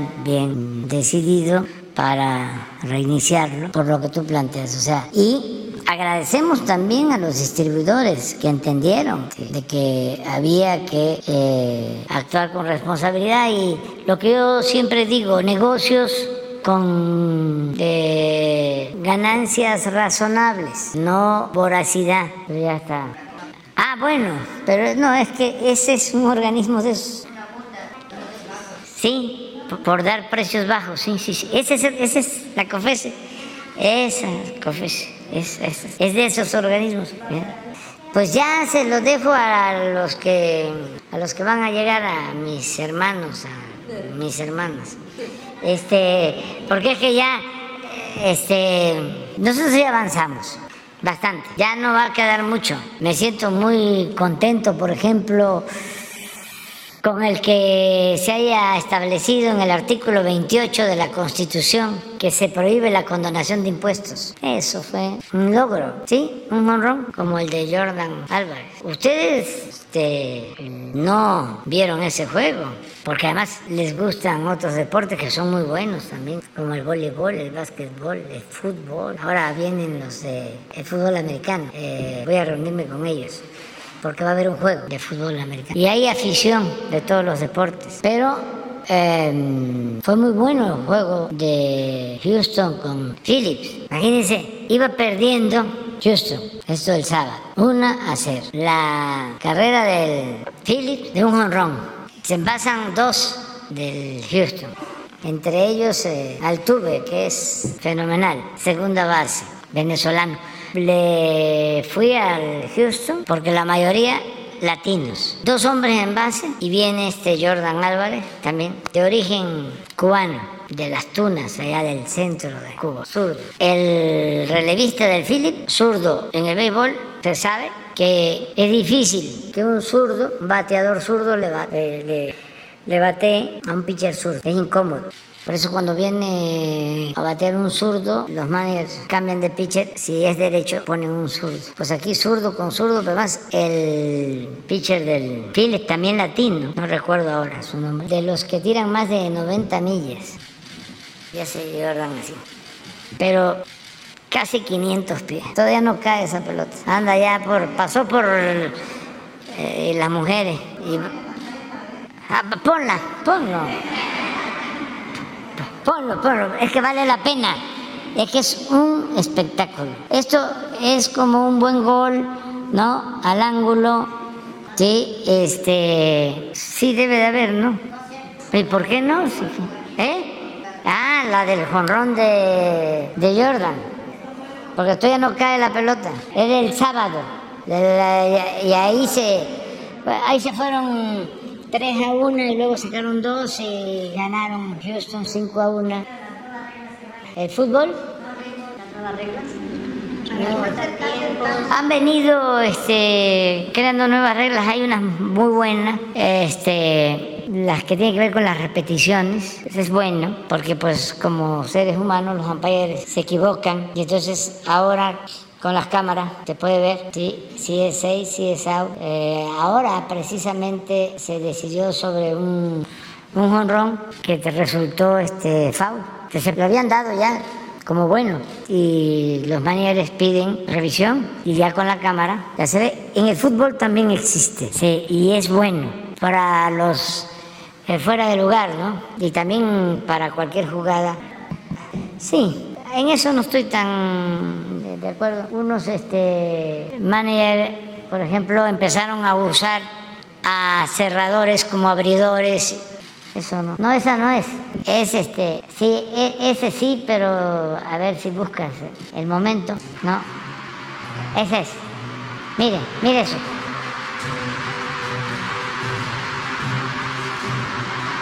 Mire.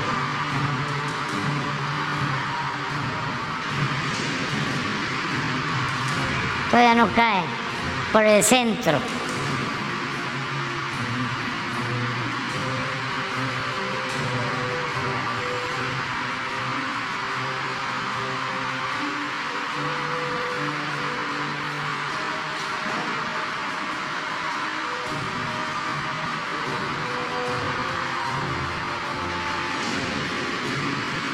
Ahí va. Se para, ya sabe.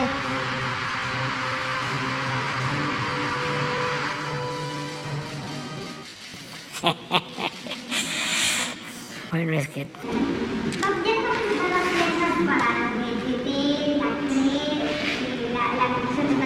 No, sí, en algunos casos, pero eh, se, se, se tiene que hacer pero ¿qué, qué es lo que sucede? De que eh, ya están tomadas esas instituciones o esas, este, esos organismos autónomos y no, no hay. Ese IFETEL les voy a contar. Eh, tenía que nombrar a uno, porque yo no nombro, yo envío una terna al Senado. Todo esto lo armaron ¿sí? para, pues eso que está, que no lo sabía yo, pero lo creo, que es insólito. O sea, ¿cómo van a multar a quien vende más barato?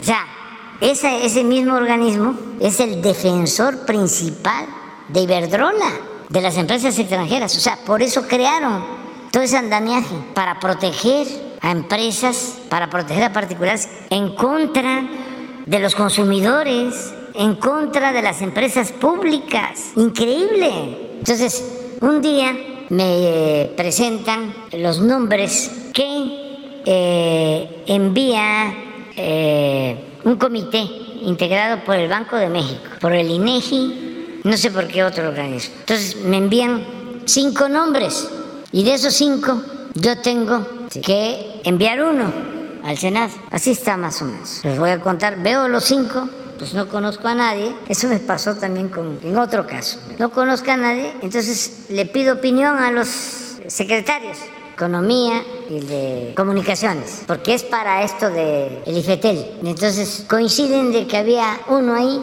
que supuestamente era el mejor. Digo, bueno, pues ese apenas este, estaba saliendo, que había dicho que ese, que prepararan el nombramiento para enviarlo al Senado, ya tenía yo un informe de que el que yo iba a nombrar había trabajado en una empresa preponderante. O sea, claro, la competencia se hizo cargo, estaban pendientes para no perder control del organismo. Entonces, bueno, ¿qué hago? Y le pedí a una gente cercana de presidencia, le dije, haz un análisis, porque como les hacen exámenes, a ver quién es el que sacó las mejores calificaciones. Y resultó que no era el que iba yo a proponer, sino otro.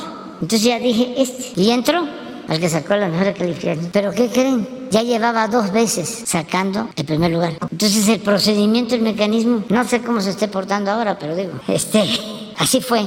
Entonces, sí, vamos a este, nombrar, pero es mucha gente, no todos desde luego, que son empleados de empresas, de bancos eh, nacionales y extranjeros. Entonces, ¿dónde está el interés público? Porque si es un organismo que pues tiene que ver con la venta del gas, con la venta de la energía eléctrica, que no suban los precios, y está al servicio de las empresas, imagínense, pues así es, aunque parece increíble. Y no solo son estos institutos, crearon también tribunales especiales y todos los jueces de esos tribunales, ahí está el famoso juez Gómez Fierro. De competencia económica. Sí, juez de competencia económica. Todos este, a favor de las empresas. Por eso yo pregunto, ¿qué hace el Consejo de la Judicatura? Porque esa es su función, cuidar el buen comportamiento de jueces. Por ejemplo, en este caso de las dos este, decisiones de jueces, la juez que este, eh, concede un amparo para que no participe la Guardia Nacional en Guanajuato, de Irapuato. ¿Quieren saber cómo estuvo Guanajuato ayer en violencia? A ver, ahí donde votaron para que el ejército y la defensa y la guardia no participen en materia de seguridad de los homicidios de ayer. A ver si los tienen. 64 homicidios en el país. Vine en Guanajuato. 14, 22% que acaban de votar de que no participe ni el ejército, ni Marina, ni la Guardia Nacional. Y como sí van a participar, porque una cosa son los jefes políticos de ultraderecha y otra cosa es el pueblo de Guanajuato, ni modo que lo dejemos en estado de indefensión. Pero no solo no votaron a favor de que participe el ejército y Marina y la Guardia Nacional, no, ahora concediendo amparos para que no actúen. Además, sin facultades de la juez. ¿Y qué pasa? ¿Por qué este, se protege a estos jueces? Porque de tiempo atrás se crearon partidos, grupos al interior del Poder Judicial. Entonces son jueces protegidos por magistrados o por ministros. Entonces recurren a la excusa de la autonomía del juez y nos pasan estas cosas. Entonces sí vamos a ir cambiando, pero falta.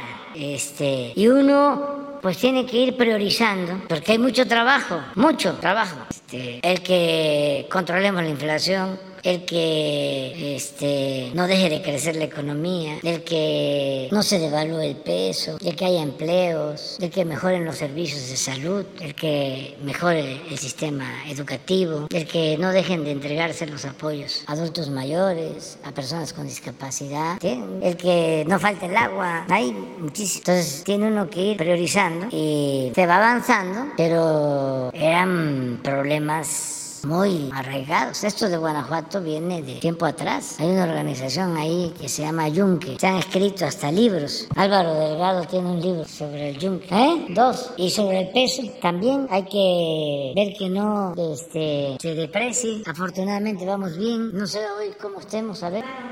Usted llegó para el peso, desde que usted llegó no se ha devaluado sí. ha estado casi al mismo nivel desde el inicio de su gobierno. ¿Cree que así termine su gobierno en el mismo nivel en tipo de cambio peso-dólar? Sí, yo espero que este, logremos. Llevamos cuatro años sin devaluación y esto no se veía desde el gobierno del el presidente de Azordas, ya casi 50 años. Eh, en los que hubo devaluación y ahora no. Llevamos cuatro años, pero no podemos eh, cantar victoria todavía. Sí. Años era el 2.5% de todo el movimiento mundial de, la moneda, de las monedas mundiales. Ahorita ha bajado al 1.5%. Sí, pero nos ayuda mucho eh, el que se aprecie el peso. Sobre todo la economía es realismo, pero también es confianza, es percepción. Mandato, presidente, en 20 pesos, como está ahorita el tipo de cambio, alrededor de 20 pesos, o piensa que va a haber un ajuste como normalmente sucede en los últimos sexenios de los últimos años? No, yo no quiero eso. No. ¿Usted visualiza que pueda suceder? Pues eh, sí, esto es un fenómeno es sin duda en los cuatro años, es la moneda que más se ha apreciado con relación al dólar en el mundo. A ver si tienes los, los este, cuatro años. Entonces, y lo comparamos con las otras, a ver si hay. Eh, a lo mejor Carlos Torres nos manda. Esto es único. Eh, sin embargo, eh, puede haber un pequeño ajuste, un rebote, pero yo espero terminar el gobierno sin devaluación. Este, agarramos un poquito más alto, como 20, 20, 20, 30. No. No llega a 20. No, no, no, porque eh, esto tiene que ver mucho con la disciplina fiscal. Esto se debe a que somos el primer socio económico comercial de Estados Unidos. Se debe a que se volvió a firmar el tratado. Se debe a que tenemos inversión extranjera récord, nunca vista. Se debe a que no solicitamos deuda en la época de la pandemia, ni ahora con la crisis inflacionaria. Se debe a que no hay corrupción, se debe a la austeridad, se debe a la estabilidad política, a la gobernabilidad, las remesas. Es que no es poca cosa, 60 mil millones de dólares. No hay ninguna fuente de ingresos más cuantiosas que las remesas. Ninguna fuente de referencia subiendo mucho la, la tasa de interés este, de nosotros han estado aumentando porque el Banco de México también eso eh, lo reconocen. Los mercados financieros internacionales y los gobiernos extranjeros de que somos respetuosos de la autonomía del Banco de México. ¿Se acuerda qué decían de que nos íbamos a meter a las decisiones del Banco de México. Bueno, decían muchas cosas. Entonces, hay autonomía y ellos deciden, ya están por decidir si aumenta la tasa, cuánto va a aumentar la tasa, y yo no opino. Es que no solo es eh, aumentar la tasa para bajar la inflación, ayuda el aumentar la tasa. Pero hay otras medidas para bajar la inflación, no solo una.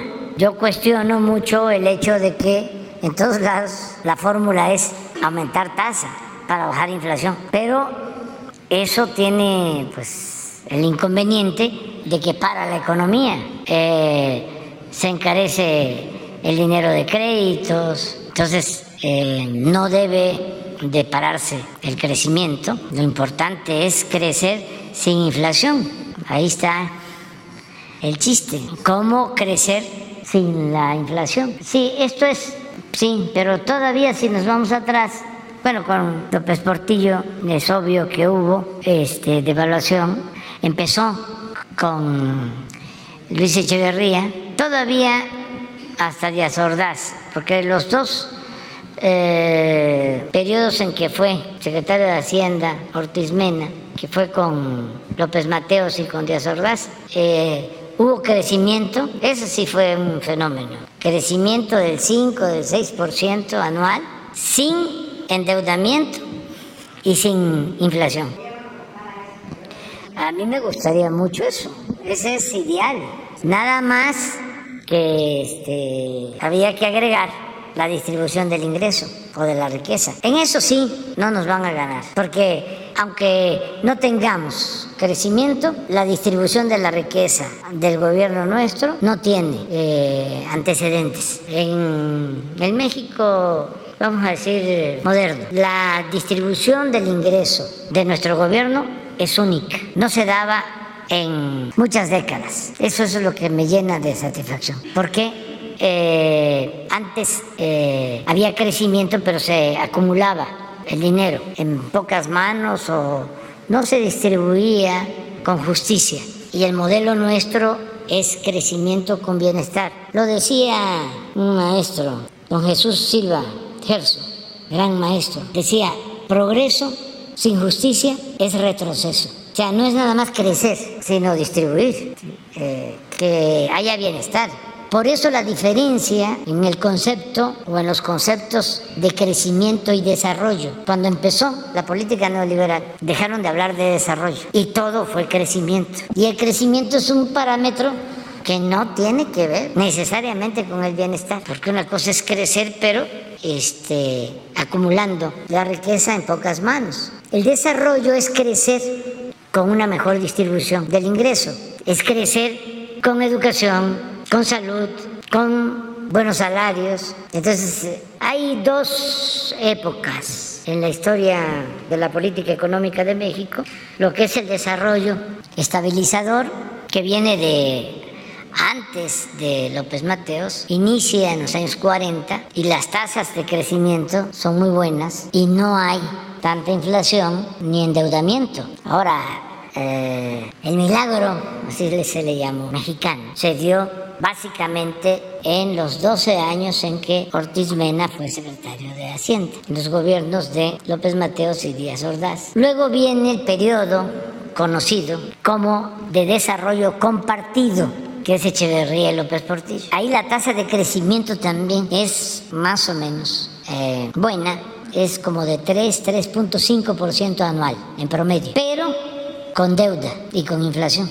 Y luego viene el tercer periodo, que es el neoliberalismo, que son estos 36 años. Crecimiento promedio 2% en los 36 años. Y deuda disparada, inflación disparada, corrupción como nunca en la historia. Estamos iniciando una nueva etapa y sin la pandemia podríamos estar diciendo ahora, como se dice allá en mi pueblo, también que íbamos. Es que la pandemia fue muy dolorosa.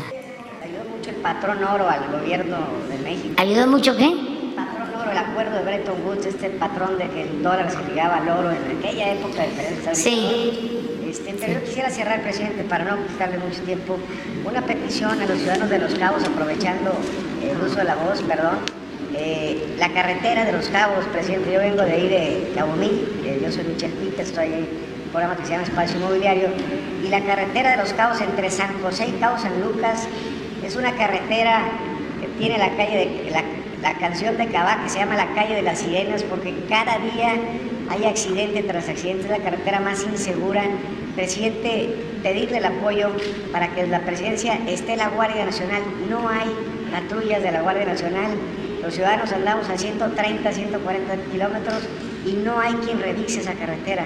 La petición, presidente, es algo muy sencillo, perdóneme que se lo pida, pero ahí localmente no se ha arreglado.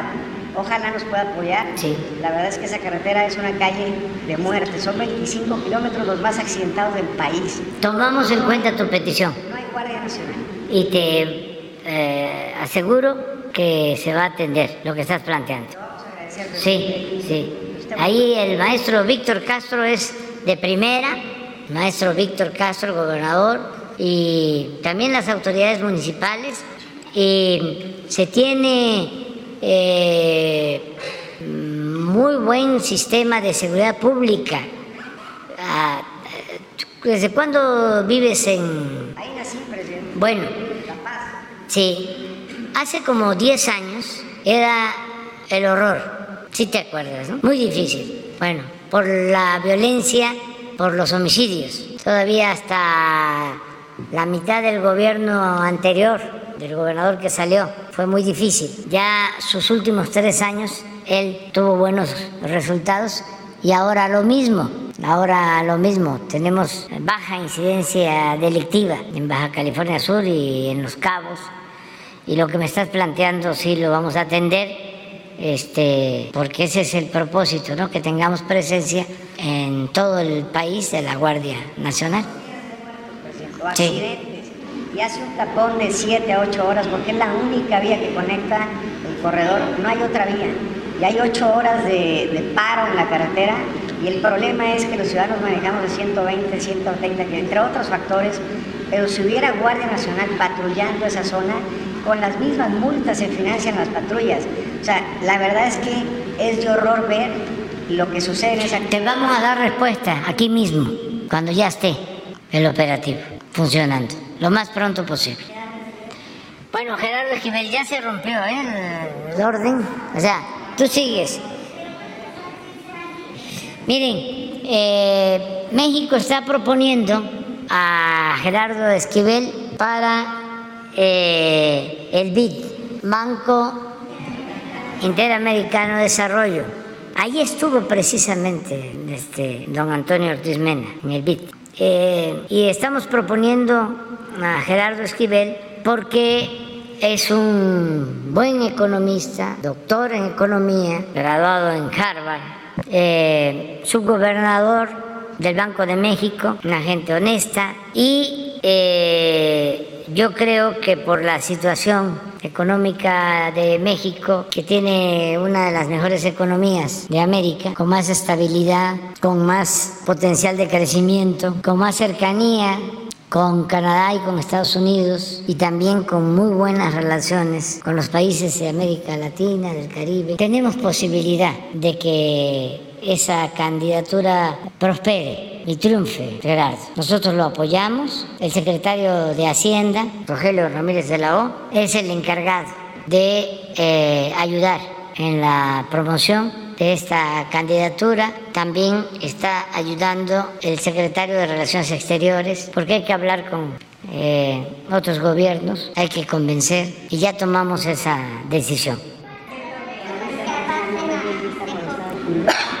No, el caso de Alicia Bárcena, que es extraordinaria, economista, fue directora de la CEPAL, mm, eh, asesora eh, adjunta del secretario general de Naciones Unidas, muy buena Alicia, de primera, mm, de los eh, mejores cuadros, de las mejores mujeres profesionales eh, que hay en el país. Entonces, eh, la habíamos propuesto a ella, pero tiene un asunto familiar. Ella está casada con un amigo chileno y a lo mejor voy a cometer una indiscreción, pero no es este, nada que no deba o no pueda saberse.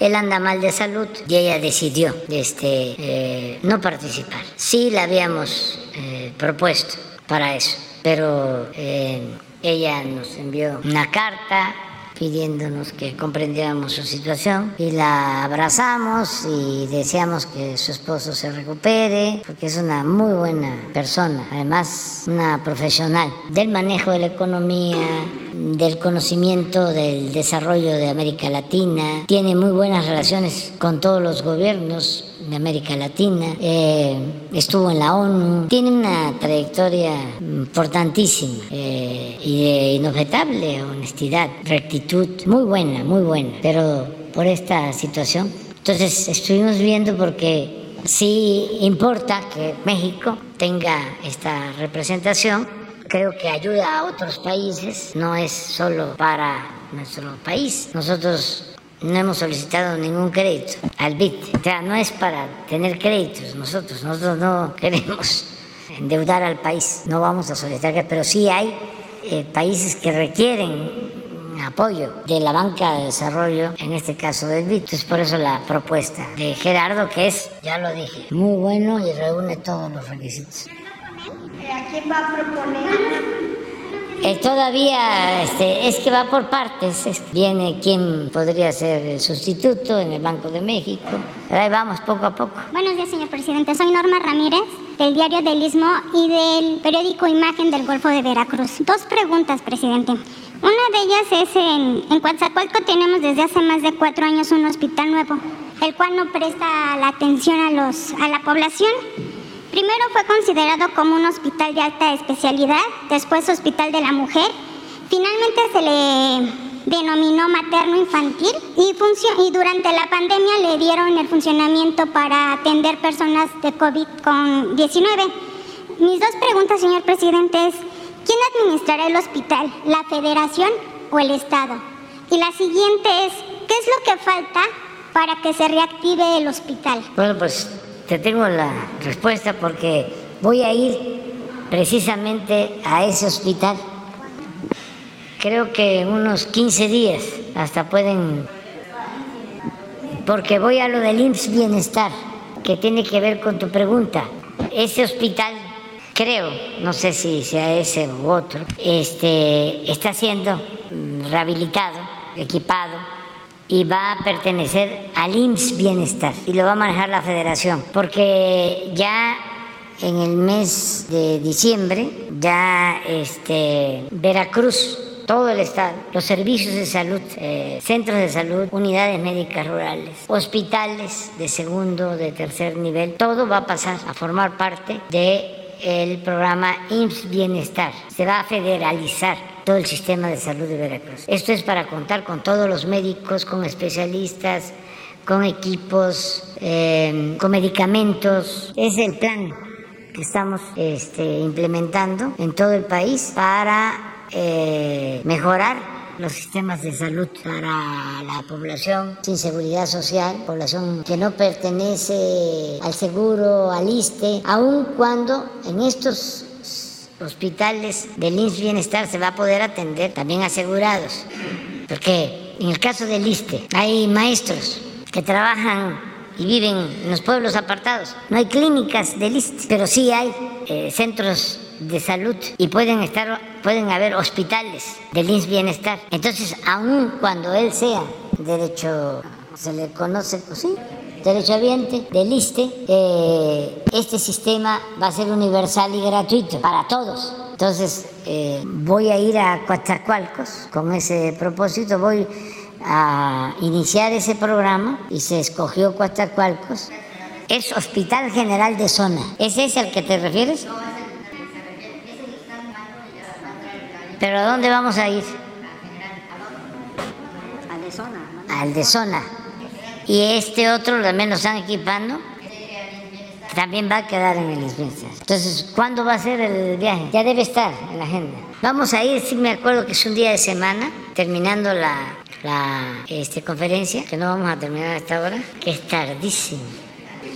Este, y nos vamos a Coatzacoalcos y regresamos el mismo día, a hacer un día de semana. A lo mejor ya tienen la fecha. Soy sabe. Bueno, finalmente, presidente, mi otra pregunta es, el, eh, también en Veracruz, en la zona conurbada de Veracruz, Boca del Río y Alvarado, en esta zona se ha dado importantes crecimientos habitacionales en la llamada Riviera Veracruzana hacia Anton Lizardo. Sin embargo, este desarrollo se ha convertido en un grave problema de, con, de congestión vial que se genera cuando cuatro carriles de la carretera de Alvarado y cuatro de Córdoba convergen en un antiguo puente de dos carriles. Lo anterior no solo complica el traslado de miles de ciudadanos veracruzanos, sino también afecta a la, la operación escolar de la Escuela Naval de Anton Lizardo. Aquí, presidente, nosotros los veracruzanos pedimos de su apoyo para solucionar esta problemática que, que vivimos día a día al cruzar el puente. Es el de Boca del Río. Sí, entonces Que requerimos de su apoyo, por favor, urgente. Sí, ya lo escuchó Cuitlagua. bueno.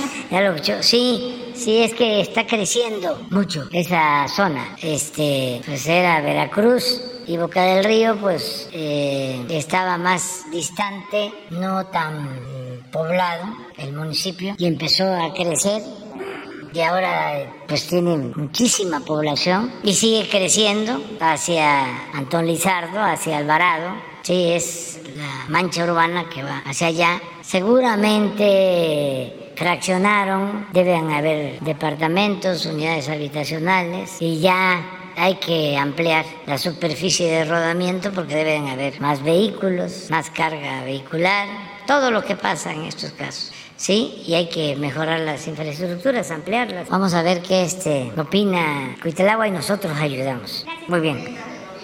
30 de noviembre, es el día de mi santo. Dichoso mes que empieza con Todo Santo y termina con San Andrés. Bueno, nos vemos. Yes.